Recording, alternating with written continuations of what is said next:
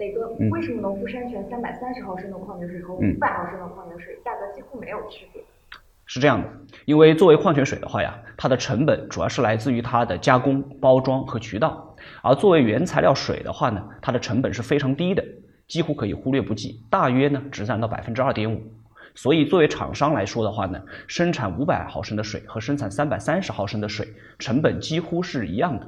那么定价自然也就不会有太大的差异了。